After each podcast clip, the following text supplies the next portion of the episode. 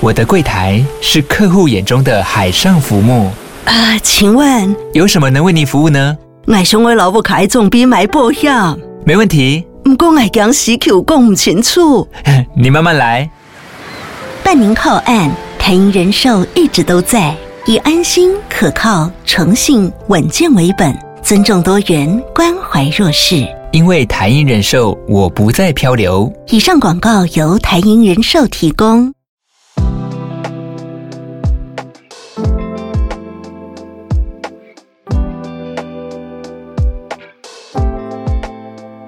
早安，大家早安。哈尔早安，大家早安，欢迎大家来到今天三月十号星期五的全球串联早安新闻。大家早，早早早。我听说昨天你看了一个乖乖的东西，我没有，但是我大概知道你在讲。知道有一个纪录片，我知道啊。哦，哎，是你讲吗？我好奇，对对，我有跟你讲过。我对我知道有这个纪录片一阵子了，嗯，但是我一直没有点开看，所以我都没有什么，我都没有回忆被勾起。然后呢？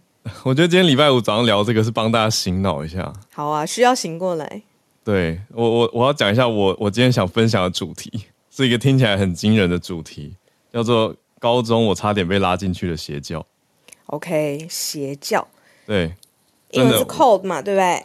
对，就是用这个字。那我觉得我现今天的分享都是我的主观经历，OK，还有我的印象，我会讲我我记得很确定的东西。那我觉得作为在跟大家提醒，然后跟国际新闻有有连结哦。当然，因为当年当年可以说是国际新闻救了我。好，你说。好，嗯，OK。所以最近在热门的这个 Netflix 的纪录片叫做《以神之名背叛信仰之路》吗？哦，我没有，我已经我我其实没有办法看完第一集，因为我当年曾经接触过这个。它里面记录了邪教这个教会，所以我看的实在是触目惊心。我一点开，我就想说：天哪，这个教会现在还在！嗯嗯，因为我我是高中的时候被我的国中老师拉去的，而且这个故事非常离奇，就是我国中没有很熟的一个音乐老师，好像给他教过一年吧。他有一天就打电话给高中一年级的我，就说上帝在他的梦中呼唤呼喊我的名字。坚持他一定要来找我，对，嗯嗯，所以我就好想说，好吧，就跟他在就是呃国中附近的一个咖啡厅碰了个面，他才跟我答应他碰面，嗯，因为他在电话上就直接讲了这件事情，说拜托我一定要跟他见面，然后我就说好，我就想说我就就赴约了。你那时候高几啊？高一，嗯，高一，嗯嗯，那所以呃我会吹口琴嘛，那他就跟我说他们教会有需要一个表演，所以就邀请我，他记得我在国中的时候音乐课表现很好。他就邀请我一定要去帮忙他们支持一下去表演。嗯嗯嗯。那我想说，哦，好啊，音乐什么？而且我自己对于哦，重点是这个是一个南韩来的教会。那但但是当时老师都没有特别提这件事情，所以是后来我在参加的过程当中发现到很奇特，就是为什么这个教会跟南韩连接这么深？嗯嗯，所以我我是后来自己慢慢查了国际新闻，查应该说查了新闻啦。才发现说，原来这个教主郑明熙他是被多国通缉的。那你要不要讲一下，在就是你呃 involve 的过程当中，有什么地方让你觉得不舒服，让你开始怀疑说，哎，这个不太不太嗯，不太不太有端倪这样子？对，嗯，跟男孩有连接这件事情，他们都没有直接讲，然后是我间接发现，这是我觉得第一个怪的地方。然后他们所有唱的歌都是韩国的民间歌曲改。呃的曲，那他们填了中文的词嘛，所以蛮朗朗上口的。可是有点老派，就是八九零年代的那种，呃，甚至更早一点的歌。那这个是第一个小怪点。那最怪的点，直接跳到最怪的好了，就是有非常丰富的社团活动，当中有一个叫做模特儿部。OK，那当时他们就跟我说，他们很自豪的跟我分享说，我们还有模特儿部哦，那女生要一七零以上才能加入。我就觉得这超怪的。超级怪，然后在我接在我的口琴表演后面就有模特儿部的走秀表演，然后他们就会展示，而且非常的骄傲，就说只有我们才有，然后说女生要一七零以上才能加入，而且是其他女生很自豪的告诉我这件事，嗯，他们没办法加入，然后到他们告诉我有这个规定，然后就说参加了可以学到美姿美仪跟走台步等等。对，这个很标志性，就是这个组织在世界各地都有这个对呃筛选人的外貌跟身高的这个部门，这样。对，那除此之外，不是只有这个单一的，它还有足球，还有英文写作、英文口说、绘画，其实都吸引很多人想要去。参加，嗯，那第三个点是他在各个大学都有渗透进去，那像台大叫芥菜种服务社，嗯，那其他学校就用不同的名称。唉，辛苦你了，也就是有这个经历，然后看到纪录片拍出来，看到他在。我最吓到的是那个教主被抓去关之后放出来，现在还继续有涉嫌，所以我就我我当时真的是心里。本来看到新闻想说应该就没事了吧，就是这个团体应该就消失了。后来才知道原来是转到地下化。那后来还是很大，而且在台湾，对拉回重点是跟我们听友很多是台湾分享嘛，或甚至各国分享，就是这个组织到现在还在，它就叫做基督教福音。我看一下那个正确的名称，我觉得它它叫 JMS Jesus Morning Star。嗯，对，那他们内部不会自称社里教，可是常常会提到哦。我讲最后一个奇怪的点，就是他们常讲到一个很很尊敬的语气讲一个老师，然后还会用韩文讲 San San Song Nim，应该是这个这个声音。对，然后我就想说是谁？他们尊敬到我不敢问是谁。嗯，对，所以这些种种迹象都太怪。然后我查了新闻的时候想说啊，天哪，我要逃走，所以我就我就在表演结束之后各种理由不去。然后很可怕的是那个。国中音乐老师还跑到我的高中来找我，这么激烈哦！那他的对啊，他有一天他就在午休时间出现在走廊上跟我班导讲话，我就吓爆。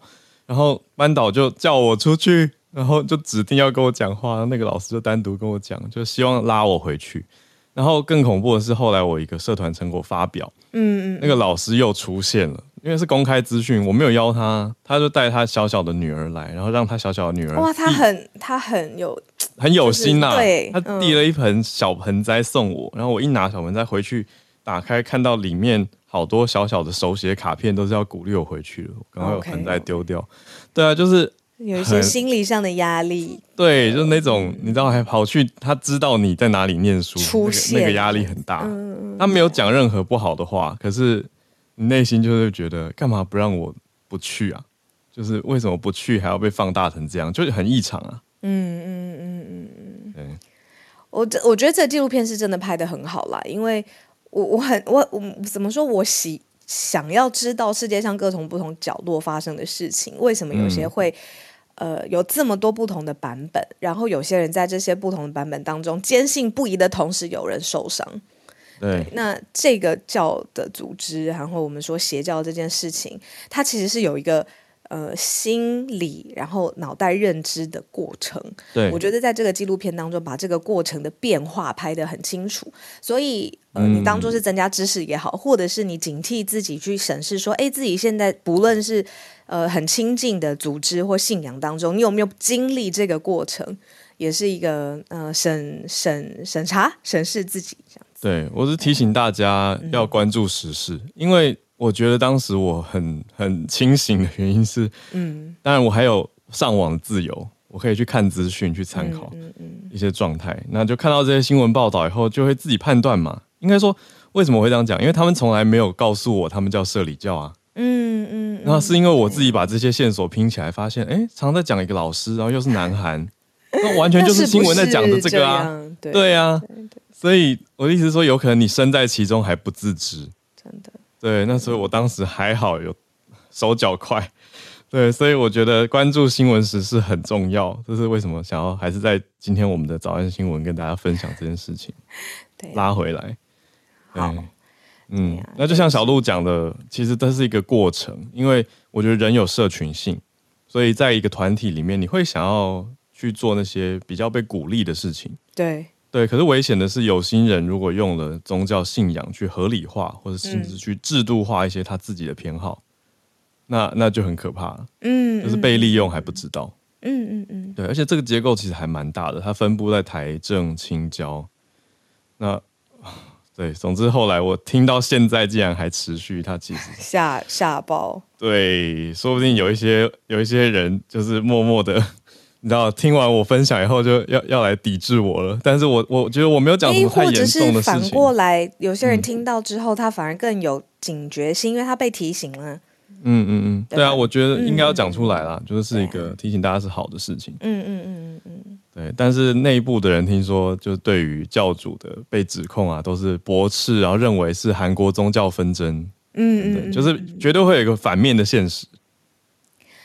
嗯，我想这边小小提醒，因为我看完这部片嘛，我觉得就是内容当中大家好奇可以去，可是有一个心理建设是，它其实最后的结果有一点会让人不舒服的，因为心里有点，嗯，你说极度投入的一个状态，我会觉得那个状态会让我觉得害怕，所以我提前把这个提醒讲出来，大家再去看这个的时候也可以有点心理准备，这样子，对啊，嗯。的确是一个当年的回忆。我看到前面五分钟吧，我就想说他 还在，还在。对，有可能他他消失了，就就算了，比较正常。结果还在。好，那我们 有办法拉回来？可以。我我以为星期五早上，你看张梅尔一个非常轻松的早上要开始了，然后结果，哎，我看聊天室当中，Crystal 他把这个社里教的声明稿已经贴贴出来了。嗯，然后 Alice 他也说，哦，太恶心，看完很不舒服。然后是 Laura 吗？Laura 说昨天追到第三集，资讯量很大，很有效，等等。哦，我无法再往下看。后面好像听说还有拍别的教派的事情。有，因为这个邪教并不只有他们，他在谈的是一个这个 How does it work？为什么他会对人的心理产生这么大的影响？嗯，对呀。可是我跟你讲，就是什么殊途同归，都很很很奇妙哦。他们呃崇拜的偶像不一样，可是最后他们做的事情非常的类似。嗯，对啊。历史上面最大，我觉得影响最大的邪教案，应该是集体自杀，把几千人到一个这个疯狂，不是到疯狂偏远的小镇。对啊，嗯嗯嗯。对，提醒大家分享，要保持串联很重要，然后判断力跟意识，知道国际上发生什么事。好，那就拉回我们国际上发生什么事。今天先从美国的一个听证会开始讲起。哦，这听证会精彩了，真的。嗯，对，今天第一个大题目，然后呃，一会一一定会讲到 TikTok 嘛。好，那第二个则是讲到自由之家的一个统计调查，说自由度在台湾，台湾在亚洲是第二名。那第三题则是我们是不是第一次讲乔治亚？对，乔治亚，我们第一次，嗯，对，这个国家出现了一个外国代理人法案。那为什么会有示威潮？是因为大家觉得看到这个法案的状态，会想到乌克兰的事情。好，那最后一题则是企业的资安。嗯，如果做资安保险，这个保费经过统计，四年来增加了三倍。嗯嗯嗯。嗯，这个治安到底有没有一个行情或者是一个上限？这件事情，我觉得是很有感觉的。好，那我们就先从这个美国的情报听证会开始讲起。这个听证会呢，其实就是当呃立法单位、呃司法单位，甚至是像是参议院、众议院，他们想要更了解现在，比如说对于大企业，或者他想要更知道大重要的情报，去判断他们未来的方向的时候，他们就认为说，其实呃或一定的时机。足够有证据让他们举行听证会的时候，他们就可以传任何人来针对一件事情，就是呃发表专业上面的他们的评估。嗯，那这一次呢，在听证会上面表达他的专业意见的人呢，是美国调查局的局长。对，没错，所以他的意见哦，当然很举足轻重。这个情报头子，也就是呃联邦调查局的局长，他被问到在听证会上问到什么问题呢？问题就是。中国是不是可以要求 TikTok 的母公司，也就是 ByteDance 字节跳动这间公司，去控制数百万 user 的用户？美国情报局的局长答：是的，是可以的。所以不再是说哦，外国的 TikTok 的这个 user 就安全没有，因为北京是可以要求 TikTok 呃母公司字节跳动去给这些数据的。那这个呢，是从调查局局长的。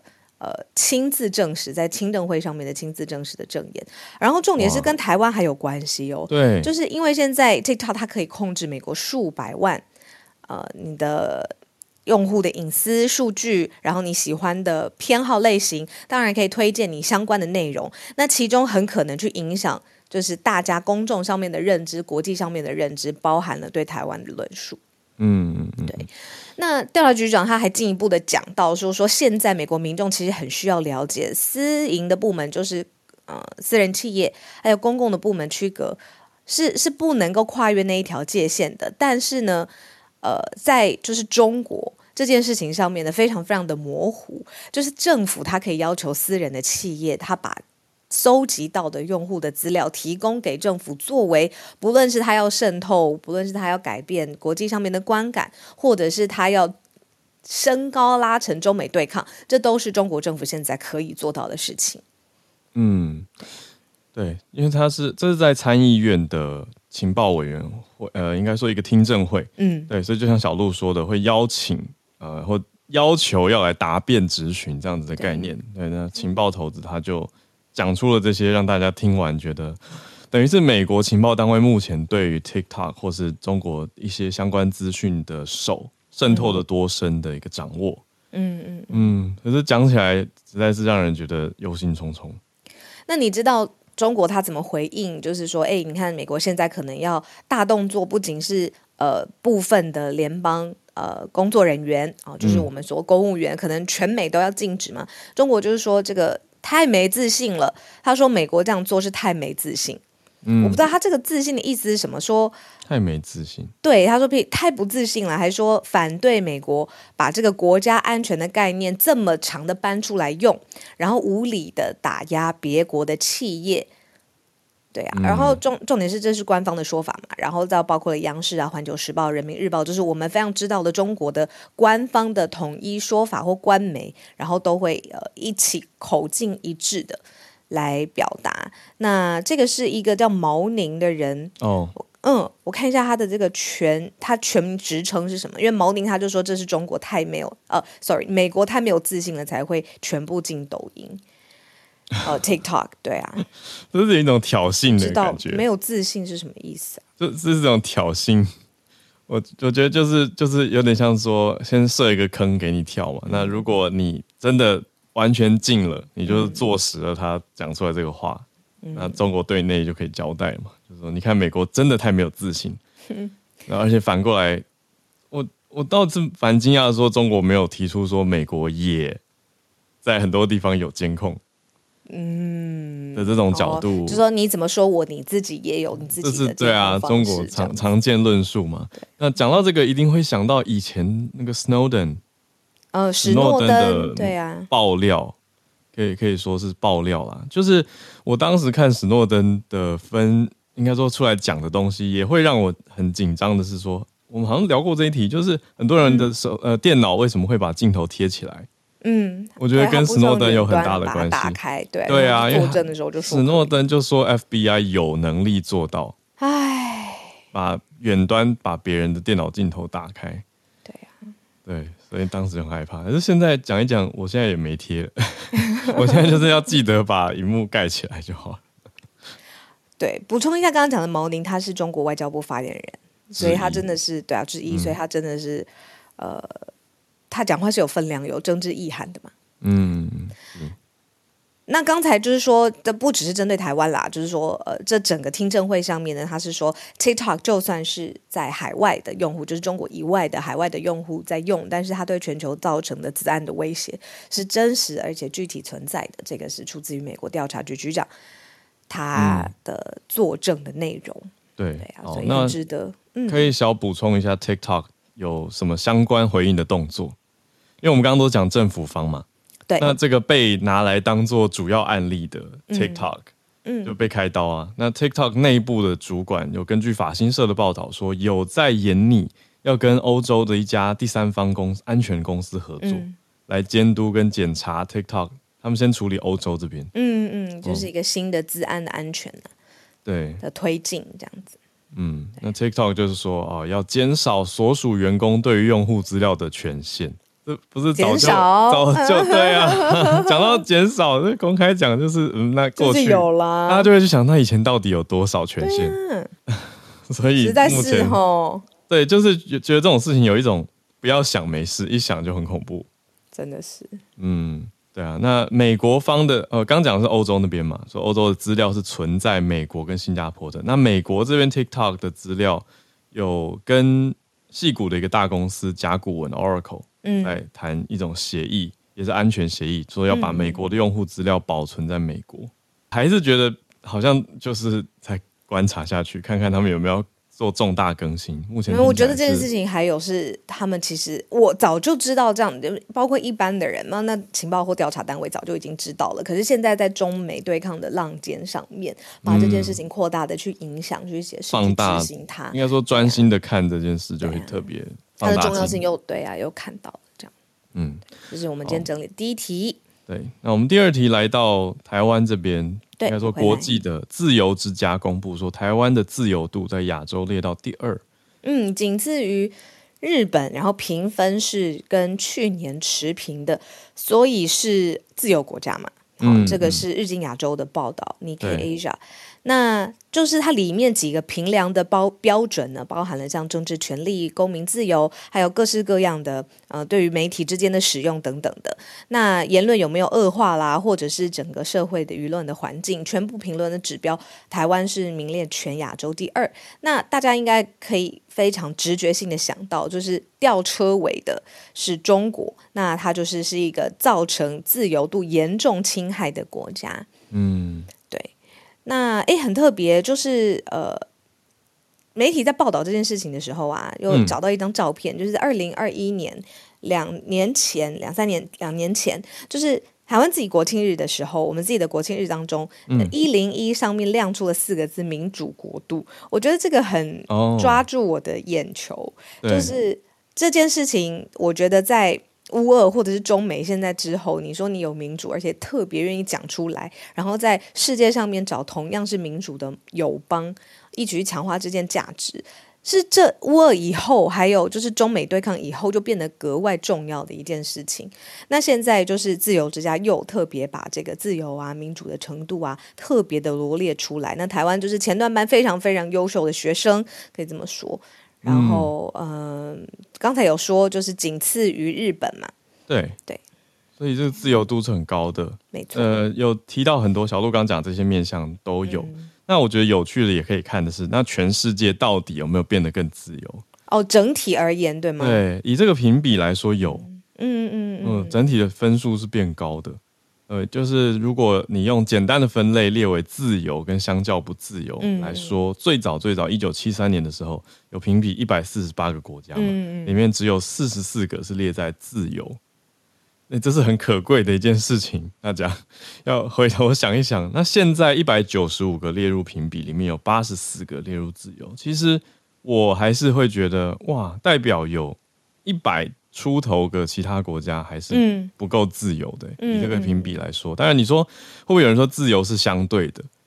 没有错啊。可是在这里，它有一个绝对的点，就是你先简单分类的话，是列在比较自由跟比较不自由的光谱上嘛。嗯嗯嗯嗯嗯。所以整体来说，世界是有变得更自由，可是这个自由程度也许比大家想象的还少。嗯嗯嗯。对，这是我看的一个另外一个角度。啊，所以大家要珍惜啊！我觉得真的就是讲回这个结论。对，没错。那这是台湾我们呼吸的空气、生活的文化，然后现在在亚洲上面的名次。嗯，这名次不是重点啊，重点就是大家在这件事情上面光谱，你是靠近哪一方？那他靠近有做的多好多自由，还是你是相反的侵害？那我觉得同一个话题延伸出来，今天我们聊到第三题，我觉得不论是我们报道的次数或者这个概念都非常非常少见，所以我刚才特别的很用心的再去看里面的它特别的意义是什么。那也特别谢谢节目的制作人在节目开播的时候有提醒我们说，我们现在要分享的这个法案呢，它其实是已经。被执行党撤回了，挡下来。对，可是他为什么要讨论这件事情呢？我们要特别讲到乔治亚这个地方哦。乌俄战争在全世界都造成了很多的影响，然后现在更多的是反思。那乔治亚他很担心，就是说夹杂在西方势力跟俄罗斯当中，你其实不知道自己的。国家的组成、意识形态的流动，甚至是资讯的流动，这跟我们现在的资讯、新闻、媒体都很有关系。所以呢，他希望做好更确实的确定这些来源跟影响。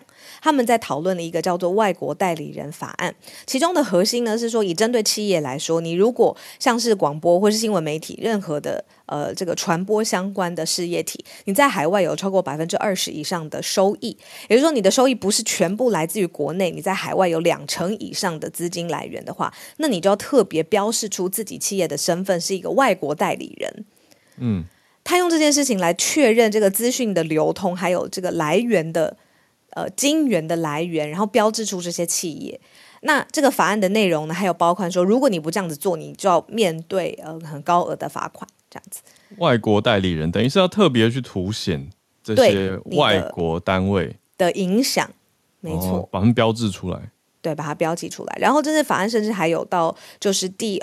二这个层次就是我们刚才说的是传播啊，像广播啊这些事业。他说你的个人也要扩大去影响到说，比如说我是一个呃跨国商人，那我到底有多少的利益是来自于海外的？揭露这件事情没错。哦，嗯，但是这个法案因为很受争议嘛，然后其实在讨论的过程当中就有大规模的骚动，然后甚至是有示威者就齐聚在首都一个叫做特比利西。嗯。的一个国会大楼之外，这个其实我也非常非常的陌生哦。对于乔治亚跟乔治亚的首都陌生，但是他们抗议的内容就是说，这个事情是限制人民的基本自由，而且打压异己。就是他其实就是害怕他跟外国势力勾结，有外国势力的商业利益，然后去侵害到乔治亚本身的存在的时候，他要提前把这些可能性标志出来。嗯嗯，对，就是让政府更好管控，也可以这样说啊。对啦，换一个角度可以这样讲，对啊。所以在民间的状态是两个晚上都有很暴力的抗议，哎，激烈暴力的抗议。所以在这样子热烈的抗议之后呢，乔治亚共和国的执政党就宣布说，现在要放弃我们刚刚讲到这个 foreign agents 外国代理人的法案。对啊，那这项法案就是大家会担心说，对于民间或者是跟欧洲有联系的非政府的组织，还有新闻机构，会产生一个寒蝉的效应，他就再也不敢，就是他会晋升，他会缩限自己的 presence，然后他不希望被扣上这样子的标签或帽子。对啊，所以他原来多 active，现在可能就不会不会这么的大力。那可是很特别的，就是为什么乌克兰？哦，sorry，为什么乔治亚会因为乌俄战争或乌克兰的这个影响特别的警惕呢？因为其实他们很相像，而且他们都夹在东方跟西方的势力之间。乔治亚之前，呃，前总理亿万富豪哦，跟莫斯科的关系非常非常好。你看，这个总理、前总理代表一一个方向嘛，但他们自己跟欧盟的关系也非常非常的靠近。对啊，所以他就是跟乌克兰一样，是夹杂在东方跟是西方势力角力。东方指的是俄罗斯啦，对啊，还有西方世界的角力当中。那所以他们才会在讨论这个代理人法案。对，因为乔治亚就是前苏联加盟国之一啊，他就在中亚的中亚的这个地方。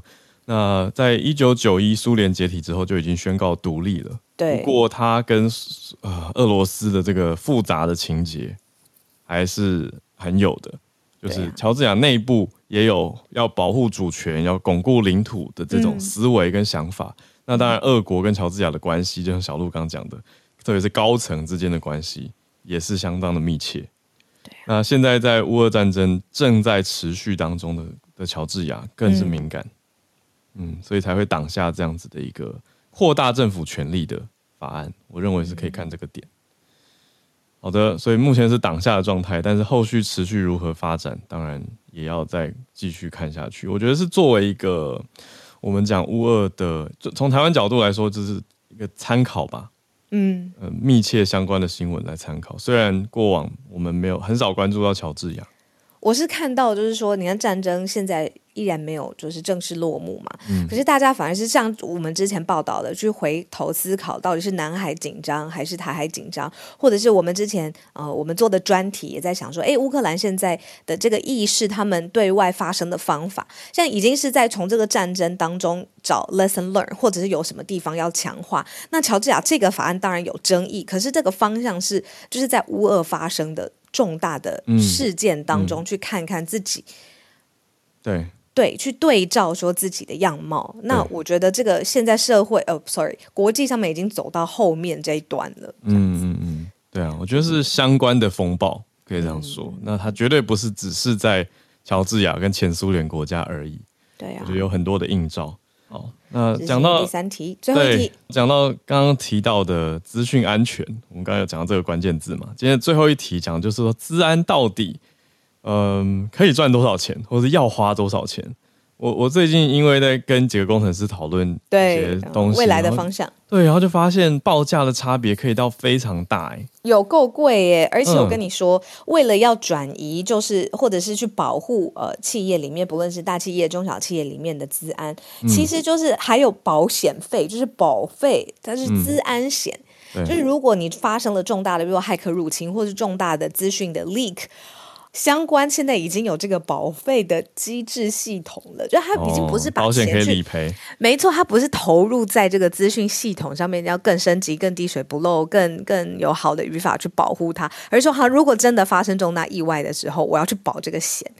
结果今天，对，没错，就今天我们就要跟大家说，这个保险的这个额度呢，四年来已经成长三倍了，就是加卡加，就是我们自己台湾哦，对，就是可以跟大家分享，嗯。呃，资讯安全的价格落差可以到多少？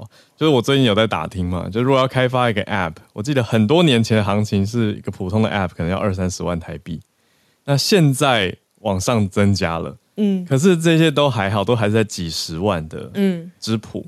可是有一个工程师团队，他很有经验，他就跟我说，你要考虑，如果开发了一个 App 被资讯被被 DDoS 或者是人家恶意的攻击的话，嗯，断线那种资讯安全。很严重，所以它的报价到两百万。那他可能就是把这个 potential threat 就，是的的，就是他说用一个很安全的架构去写，那尽量防护啊等等各种面向都要做的滴水不漏，尽量的万无一失。虽然我后来知道，好像还是都可能会有后门。但他这个 selling point 啊，我觉得会越来越重。这个有有有子弹的，对啊，有子弹就有有有有预算的企业会非常非常买单呐。对，因为你看，今天我们新闻就是跟大家分享说，这个治安保费都提高了。那如果今天有一个服务是告诉你，哎，我最滴水不漏，而且我最在意治安的层层标榜安全，对啊，对对，特别是大企业，怎么可以不重视这个面向？因为那个工程师跟我讲一句超好笑的话，他说他之前帮一些单位写过网页或是相关的东西，可是那些东西没什么人在看，没什么在用，所以就不用担心治安的事情。工程师真心话，你知道吗？然后我听完就捏一把冷汗，想说那是不是我们都之后各种各资都要交给比较信得过的单位啊？治安的意识真的是之前 I rent 这件事情，然后嗯，就是说它实际上面我们知道这个概念，但落实在企业当中又可能是另外一个版本跟故事。可是我这边看到一个数据啊，说二零二二年产险公司所发行的产品当中，嗯，资安险。保费收入是台币四亿元，就综合讲全部哦，包括了你看现在有多少保险业者嘛，他们开卖的各种产品当中，然后就有中小企业或大企业买单，反正整个加起来是四亿元。那这也就算了，这个保费是逐年增加的当中，四年来成长三倍。嗯，对，所以这个也可能反映说，你不仅是现在产品本身，公司 server 或者是公司的进出资料之后的 portal 本身要安全。我更想知道理赔理赔金额，可是我没有查到。哦，就实际出险，对对啊，到底出了多少？大家担这么担心。哎，而且我们不是有看很多电影或影集，你是如果是比如说健康险好了，或者是呃我个人什么意外险，它会有很多综综合的数据去评估，然后你会在保险公司有一个评分，到底你这个呃保费或者是你有多大的风险这样子。企业应该也会有类似的这种几个定苗的标准，一定要啦，因为就算想要投资这个面向，可是到底要投多少？等于是那个保费方案你要买哪一个等级的？嗯，也很重要啊。就是你不能说，因为它是超大企业，就是全部都要买到最高，也有可能，他们有可能。对，那但是他们内部一定也会有治安的相关人员嘛？对，所以这个是一个可以说商机吗？保险业的商机。我意识对啊，保险产品对潮流，更显示出这个数位的年代，嗯，这些资料都在网络上这件事情的重重要性跟不可忽略。好，今天我们一共盘点了四题，从呃听证会上面来讲，说是这个美国调查局的局长来讲说，现在 TikTok 在全球造成的威胁，然后再来讲说，那在台湾，台湾现在的自由度在整个。几个重要指标评比上面，亚洲第一名日本，接下来就是我们了。接下来就讲到说，哎，乌俄战争之后，乔治亚担心自己会不会成为下一个乌克兰，所以开始用很多的法案积极的去思考。那这个外国代理人法案现在虽然被撤回，但是它后续的影响跟讨论也不会终止。那再来就是我们说台湾哦，光是自己的资安保险费哦，其实是意识越来越抬头的状况之下，是四年增加三倍。我们今天整理的四题，对。那有听友留言说，资安是滚动的，它是营运费用，而不是一次性的成本。我觉得没错，概念很好，没错没错，真的现在是这样了。就是你既然一切东西就建筑在网络跟数位上，那你的基本防护公式就要做好，那个城墙要逐年的修整哦，不是说盖一次就没事了这种感觉。好，那就给大家这个分享跟意识。那我们准备还是进到全球串联的时间。好。今天周五，欢迎大家，不论是刚才议题想要补充，或者是自己想要开一个新题分享自己很有感，或者是觉得哎大家可以互相讨论的，都欢迎现在这个时间举手上来跟我们说说话，然后让我们知道呃现在在世界各地不同的角落的声音。这个一直是我跟浩尔最近又嗯因为呃有一些外面外部采访的机会嘛，嗯，然后所以就有在聊到就是早安新闻最重要的特色。那我每一次被问到这一题的时候，我都会觉得说，其实是八点半开始的全球串联。对，对呀。好，那邀请几位朋友上来哦。首先邀请宇宙虾米带来的是韩日首脑会谈。早安，早安，早安。就因为上礼拜五的时候，我们有聊到征用工的问题嘛，然后没有想到短短一个礼拜进展真的很大。嗯首先是就是我稍微梳理一下那个征用工的一个时间点。是，主要是因为啊，在二零一八年的时候，韩国的最高法院判定呃胜诉，征用工受害者的胜诉之后呢，就是韩国跟日本之间就开始瞧不拢嘛。然后二零一九年的时候呢，日本就呃规定了半导体半半导体对韩国的输出，然后同时呢，限制对不对？对，限制是限制。然后呢，之后韩国的报复就是呃。取消了韩日，呃，应该说暂时停止了韩日军事情报的保护协定。嗯，就这个保护协定呢，就是说韩日他们会一起共同分享，一起分享就是在东亚的一些情报资讯，包括针对中国啊，还有针对北韩的部分。是，对，然后两国的关系就是非常的不好嘛，然后一直到现在，然后在。礼拜一三月六号的时候呢，韩国政府就宣布了征用工的解决方式。嗯，然后他们最后采取的解决方式是由第三方代偿，就是由韩国政府啊成立了一个一个呃基金会，然后由这个基金会啊会有钱给这些受害者，就是等于是履行了最高法院的那个判定。嗯，对。然后虽然说这个。呃，解决方案呢是有一点争议的，因为首先呢，就是这个基金会里面的资金呢，并没有当初他们觉得说应该要求他们赔偿的那些日本企业，包括三菱重工业啦，然后还有日本制铁啊这样子。嗯，对。然后呃，不过已经是目前为止，就是韩日政府都比较可以接受一个法一个一个感觉，然后所以就是在日韩国。发表了这一个解决方案之后呢，日本也立刻就是几乎还蛮快就讲说，嗯，日本对于过去战争的这些道歉啊，都是延续过往内阁的一些立场跟态度。嗯，对。然后过没多久，也就差不多是在昨天前天的时候呢，就开始呃传出那个正式传呃就已经确定说。尹锡月会在三月十六号到十七号，也就是下个礼拜，差不多这个时间，嗯，就会去拜访日本。然后日本呢，跟韩国会一起举行首脑会谈。嗯嗯嗯，对。然后这是时隔十二年，就是上一次的首脑会会谈已经是十二年前了。对，是其实蛮久的，很有指标意义啊。现在对，很有指标意义，而且。其实，如果韩日可以恢复关系的话，对于整个中东亚都是好的。因为首先，像我刚刚就是有分享嘛，就是他们现在并没有那个情势呃军事情报的分享啊，所以我们所知道的韩美日军事同盟，他们虽然说这阵子也是好几次的那个军事演练，可是呢，他们情报的分享都是呃韩美韩呃韩美，然后美日，对，就是这样子，所以他们韩日之间彼此是不通的，都要透过美国。嗯嗯，对，所以以美国立场的话，其实也很希望他们能够好好的相处。所以那时候礼拜一在发出呃那个声明之后呢，美国也有表达非常看好的意志的那种态度。嗯嗯嗯嗯，对，所以我们下礼拜可以再继续观察。哦，谢谢宇宙虾米。哦，也是重磅的地缘政治题。然后韩日之间，哦，日韩之间的关系哦，其实一直在我觉得所有，比如说南韩总统大选的时候，这一直是非常非常重要的议题。你牵动北韩，你牵动日本，你就牵动跟世界整个呃盟友盟邦的关系。对。那现在看到第一个首脑会谈马上就要发生了。是小小想到昨天还在讲南海啊，或是台海啊，就想到嗯。日南北韩也是一个还在严格说起来还是在战争状态的的冲突地区嘛，嗯嗯，这样子讲停战当中。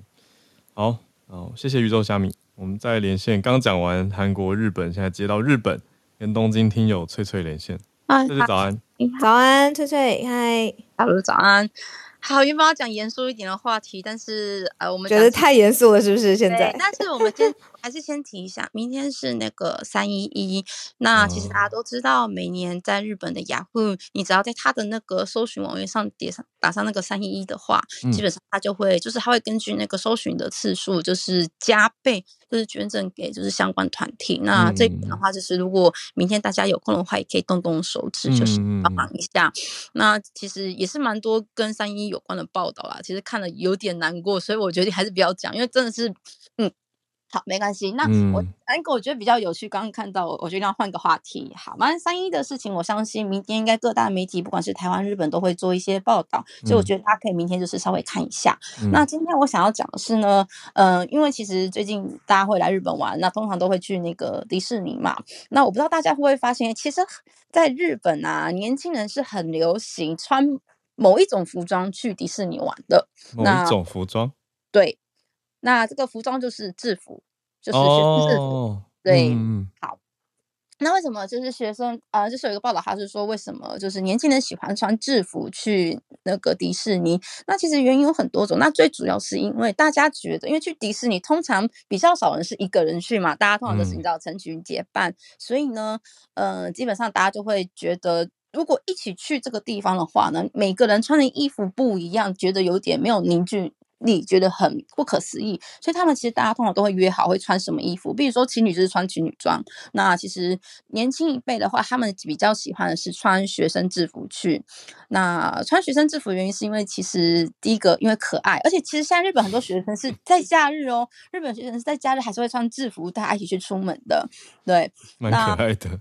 就很可爱，而且还有就是，可能有一些人是想要回忆以前青春的老时刻嘛。我们高中只有联谊的时候会做这种事，哎，就是假日还因为全班一起嘛，一般男生一般女生，所以大家还是会穿制服去儿童乐对，然后再加上，因为其实一般穿制服都是在学校嘛，但是其实你知道日本他们其实是会。有那种所谓的什么制服比赛啊，就是全日本最漂亮的制服之类的，所以其实大家觉得，哎，就是制服好看却没有机会继续穿，觉得很可惜，所以他们还是会就是穿制服出门，比如说出去玩或干嘛的。嗯，那甚至是呢，我现在要讲的是，其实也是给大家一个小小情报，就是也有业者就是针对这样的商机，他们是有租赁那个制服的。可是我要说，听到这个租赁制服，觉得是不是那种便宜货？不是，这个是一个专级的吗？对，是专门做学生制服的业者，他们也是看准了这样的商机，所以那做一般方贩售那个学生制服以外，他们也有在做做所谓的租赁的服务，而且他们最近在一月底的时候，在东京迪士尼乐园附近的一个商业设施，就是开一间专门租赁的店。那这些制服呢，就是就是各式各样制服以外，他们也有做一些就是。怎么讲原创的制服，也就是说这是不属于哪一所学校，只是说是可以大家去穿的制服。那因为毕竟这个是制服专门的公司嘛，所以它的质呢，真的就是真是好很多，而且价钱的话呢，嗯，它的质量整个就是衣服的品质，这是非常好很多。所以其实现在很多年轻的学生，不管是学生或是说就是二十几岁的学生，都很喜欢去借。一个原因是因为除了以前自己穿过制服以外，大家也会想要穿穿看别人家的制服，对，然后甚至就是呢，也有外国人也会去穿，知道圆梦，对，然后而且价钱的话，基本上从两千块到四五千或是更多都有，所以其实你是可以用不会说太高的价钱，然后就是可以轻松借到这样子。那嗯，这间公司的情报我等下再贴在那个就是社团给大家参考。如果说有想要穿制服，你知道想要去圆梦的话，我等下贴情报给大家。圆梦的部分，对对，可以理解，嗯。因为台湾蛮多就是网红啊、模特，他们也会故意在这边租制服之后，然后去那边拍照，嗯，当特色服装在穿呢。就像以前出国玩可能会去穿当地的民俗服装，可是这是一个新的选项，就是制服体验拍照的场景，跟对于之前看到，比如说日本生活、日剧各种连结。对，那呼应翠翠这一题轻松题，我刚好想到，我昨天看我学弟分享泰国的消息，泰国现在也在炒制服这件事情呢。因为我觉得跟日本的情调完全不一样，在泰国看到学生制服，泰国人心中的观感是紧绷严肃的，嗯嗯，他们会想到很严格的学校规定，嗯，这种学学校往日在学校受到的，你说各种严格的要求，所以他们其实没有很爱制服，但是外国人看泰剧看了以后会向往泰国的制服，所以有一些外国人到了泰国旅游会去租借学生制服来穿。结果竟然出现一些事情，就是有人穿了学生制服，然后好像穿到有绣学号的嘛，就引发争议。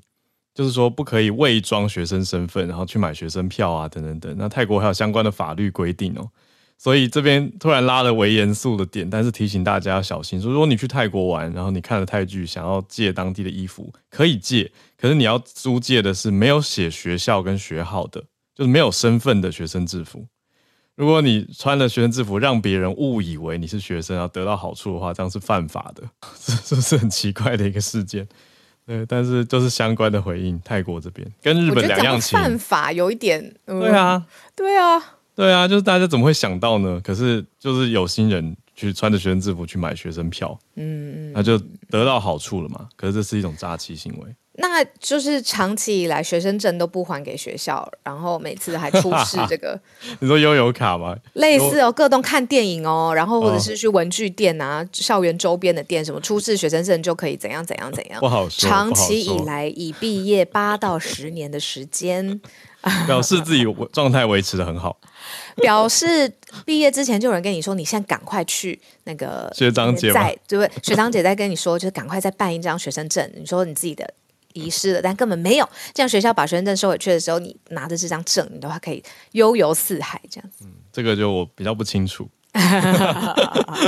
好，轻松一点的话题，我们终于要来到就是跟民生相关的每个啊，不是民生啦，都是民生相关。但是这题我很好奇，伊娃要说台湾男女一周下厨几次？对，第一次来跟大家分享的伊娃，早安，听听得到。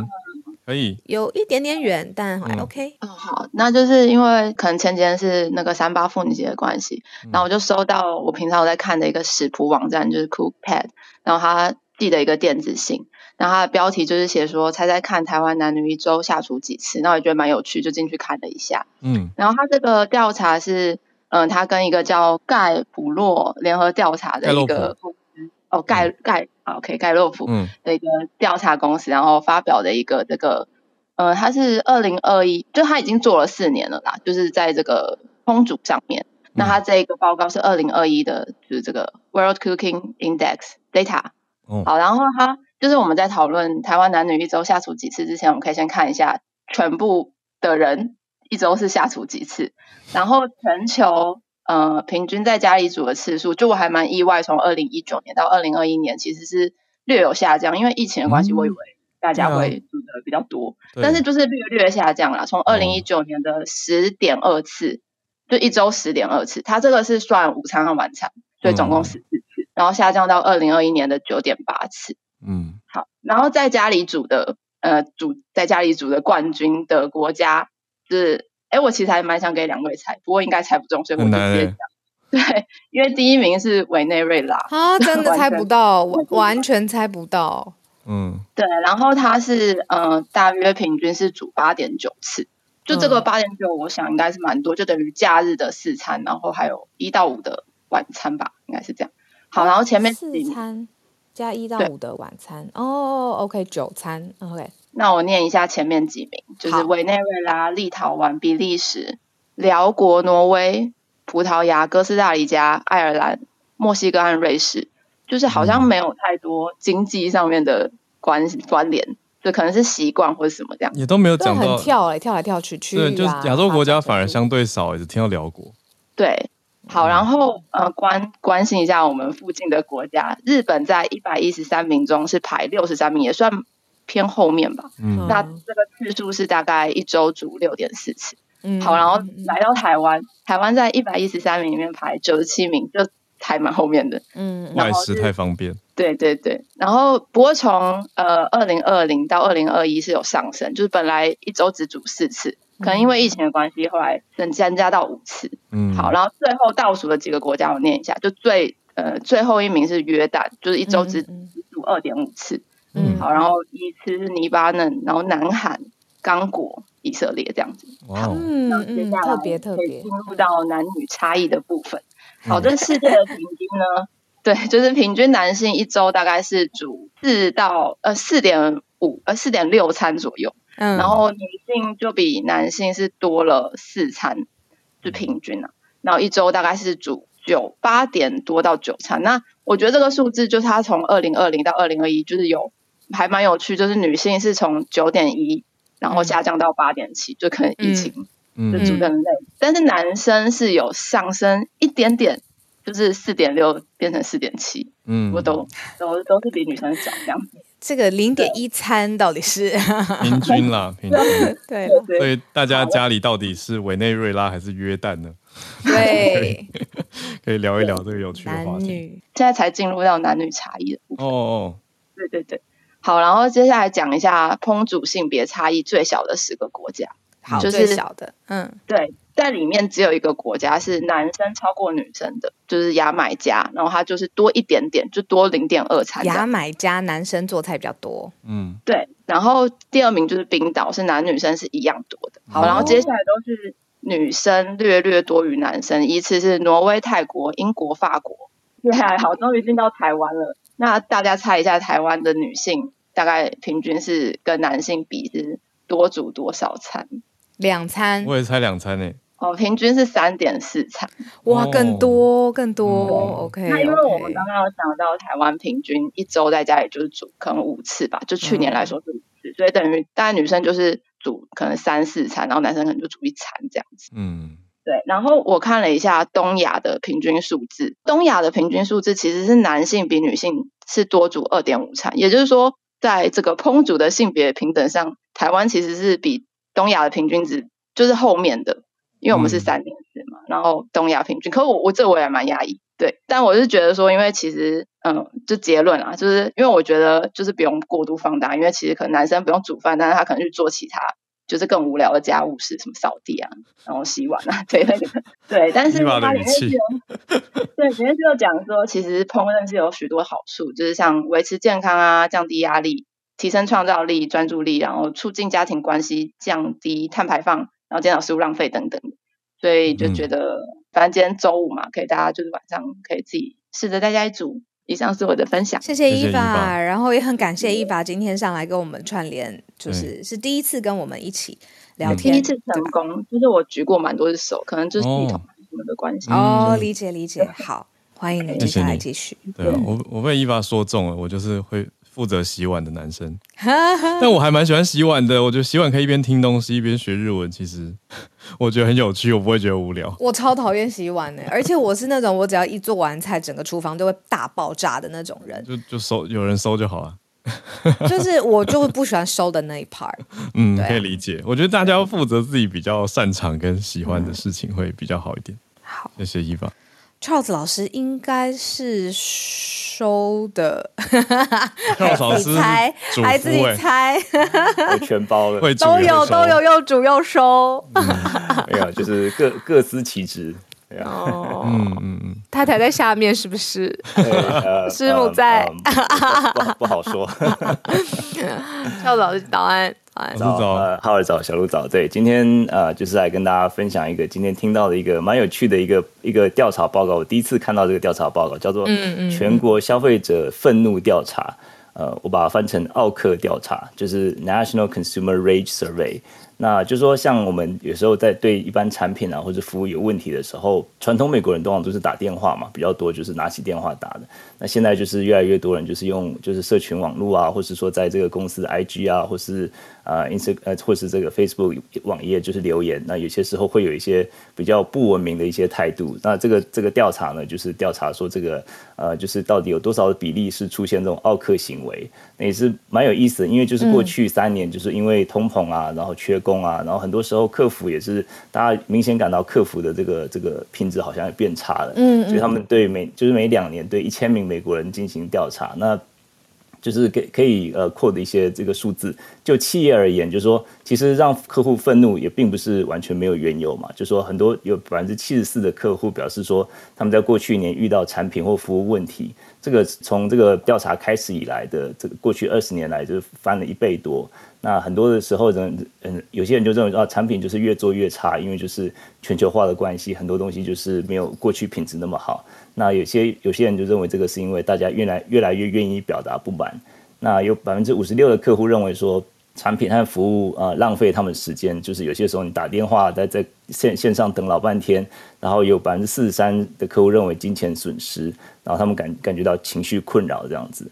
然后很多客户就是越来越积极努力解决他们的这个问题。然后从二零二零年以来，就说很多人就是找这个，他们英文就 seeking revenge，就是寻求报复的客户的比例增加了两倍。那寻求报复是什么意思？就是说可能用这个社群媒体的爆料，就是电子媒体啊，或者线上客服，然后就是用用一些比较极端的方式，对网络评价。那就是这个就是就企业的产品，可能它本身品质变差，或者说他们的服务让客户不满意。那就客户来讲，就说所谓的。这种奥克行为，就是说，包括这个大吼大叫、咆哮、争论，然后就他是说发出最后通牒。我我觉得应该是说啊，你再不解决，我就找律师，类似这样子的一个感觉，或者说用社群媒体肉搜，它叫 social media character assassination，这样子比较不文明的行为，或者说威胁、侮辱、出言秽语和撒谎。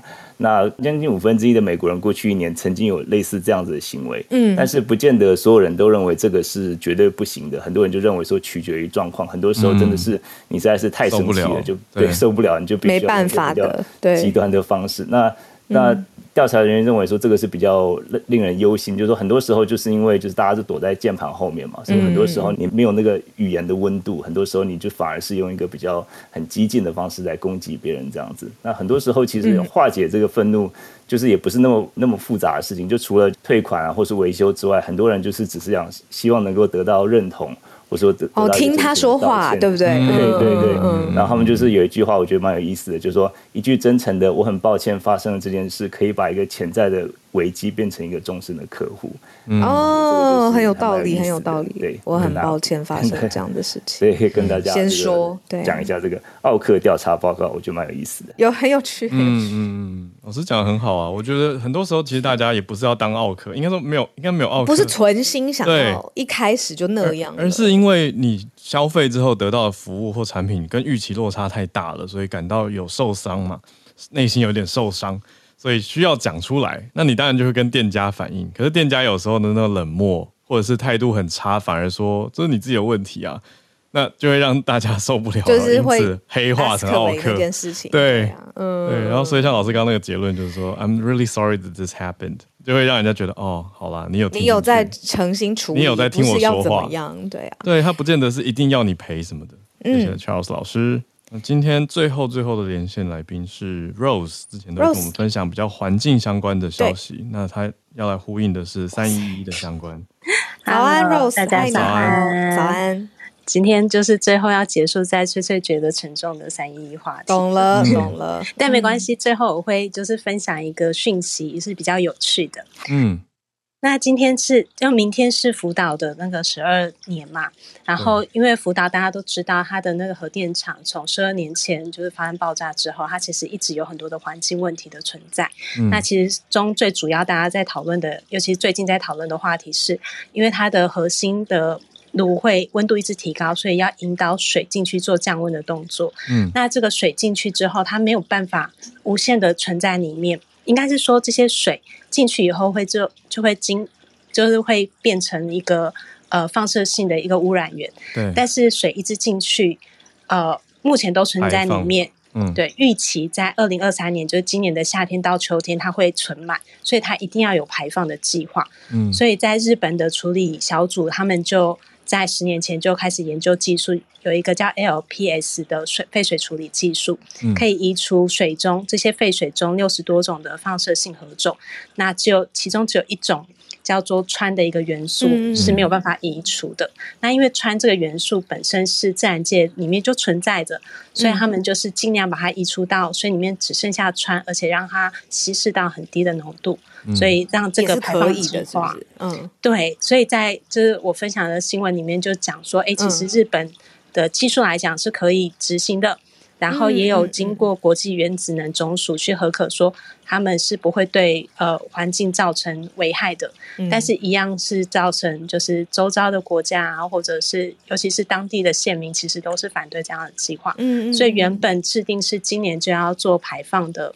这个开始进行排放，但是现在延到应该是夏天的时候，嗯，可是没有办法，是因为那个存量已经存满了，所以一定还是要有一个排放计划。所以这是目前就是对于三一和福岛的核电厂的一个讨论，就在这个船水的排放上面。然后其实这个东西啊，我觉得很刁，就是我个人目前是支持这样的计划，但是我就会觉得本来核能电厂。它衍生了很多问题，就是人类没有办法处理的。嗯，现在这个川水排放计划是，就是没有办法中的办法，就是你不能不得不去接受它。嗯，所以其实很多人就在讨论这项方面相关的问题。然后就最后要来就是安利一下一个，就是呃活动，就是在台湾的绿色公民行动联盟啊，他们在三月十号，就是今天晚上开始，会举办一系列的气候呃气候临界影展。然后选择了十六部的国际关于气候能源相关的一些纪录片做播放。那明天下午就是在福岛核灾发生的时候呢，他们就是选了一部叫做呃能源的原子能事件记事部。那它就是日本，嗯，对，原子能世界世界记事部。嗯，那它就是日本导演拍摄的一个原能的一个纪录片，嗯，那欢迎大家都可以，就是它都是免费索票的，可以来听听看，来看这个影片。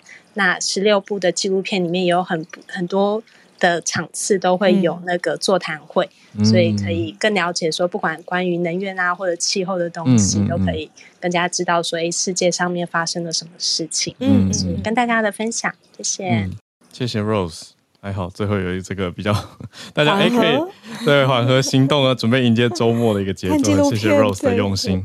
对我，我很喜欢纪录片，纪录片真的是可以带给大家很多嗯对议题的了解。对，然后资讯量又在一个我觉得很能够接收的故事线上面行进。所以这个资讯又可以被吸收，对，真的是帮大家看世界，认识到很多事情，资料都整理好给大家，这种感觉。今天创业非常丰富，特别谢谢宇宙虾米翠翠、Eva Charles 老师还有 Rose 带来的消息。那因为已经周末，呃，不是要接近周末了，今天已经是一周周五啦，所以也祝福大家有一个美好的周末假期。然后下周一准时，浩尔要去主持在台视的奥斯卡的。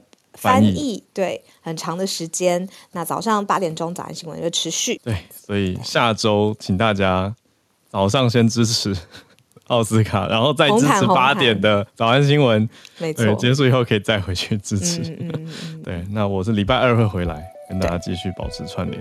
对，好了，我们就下周见，大家，大家拜拜，拜拜。